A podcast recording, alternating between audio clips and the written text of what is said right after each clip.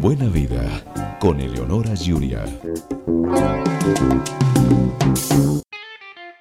Si una persona que tuvo COVID-19 es vacunada, queda con inmunidad permanente.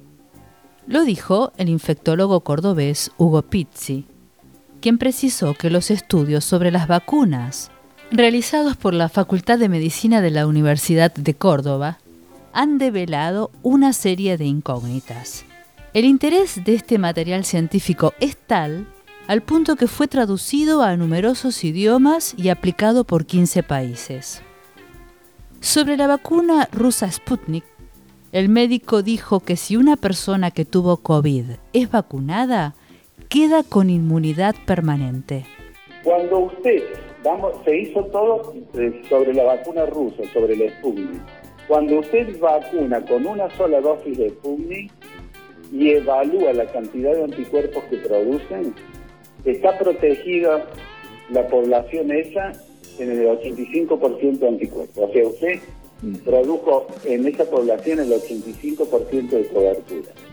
Cuando usted coloca la segunda dosis, usted llega al 99,56% de la cobertura, o sea que es la segunda dosis eh, captará que es realmente eh, una protección total. Pero también hay otras cosas muy interesantes. ¿Quién no tiene un amigo que ha padecido esa enfermedad?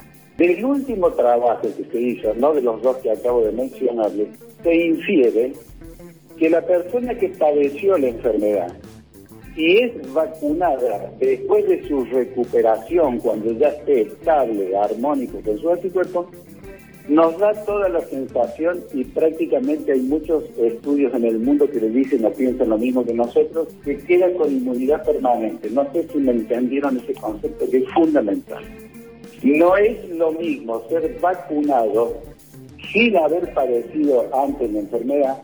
Ahí ya usted puede llegar a tener, en el caso del Sputnik, pensando en las dos vacunas del 2015 exitosas de los rusos, que puede llegar a más de un año, quizás a dos.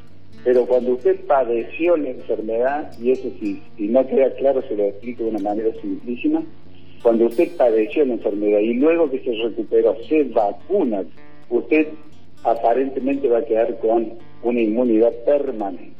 Además, el doctor Hugo Pizzi amplió sobre la inmunidad. Cuando una persona se enferma, lo que ingresa al organismo son millones y millones de partículas del virus entero, que el paciente puede ser que se muera o se recupere. Cuando se recupera, produce una serie de anticuerpos que quedan en la médula, en distintos linfocitos y demás. Esto es denominado recuerdo inmunológico. Cuando a esa persona se la vacuna, se le aplica un fragmento, un trocito del virus, la coronita o proteína S.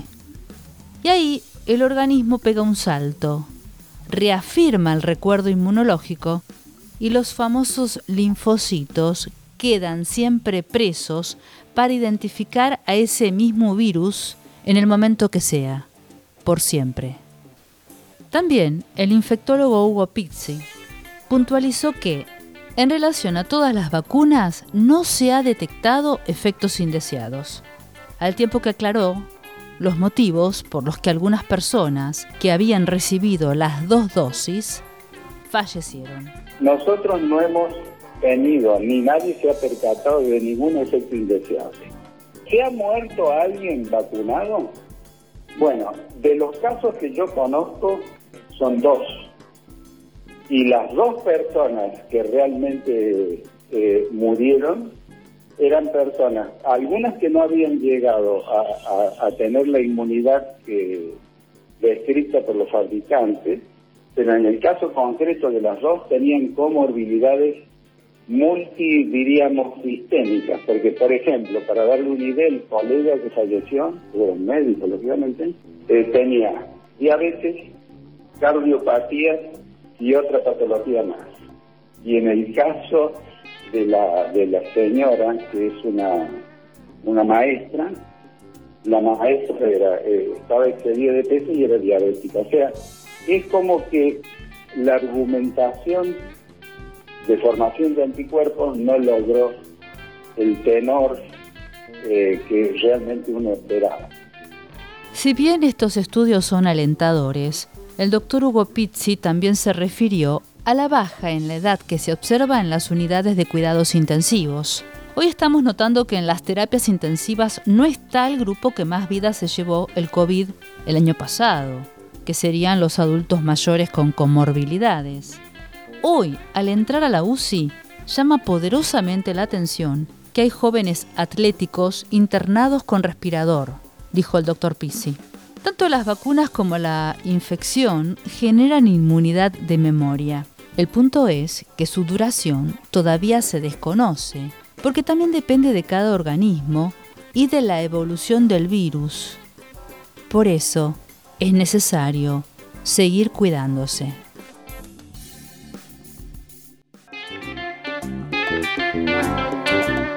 Buena vida con Eleonora Junior.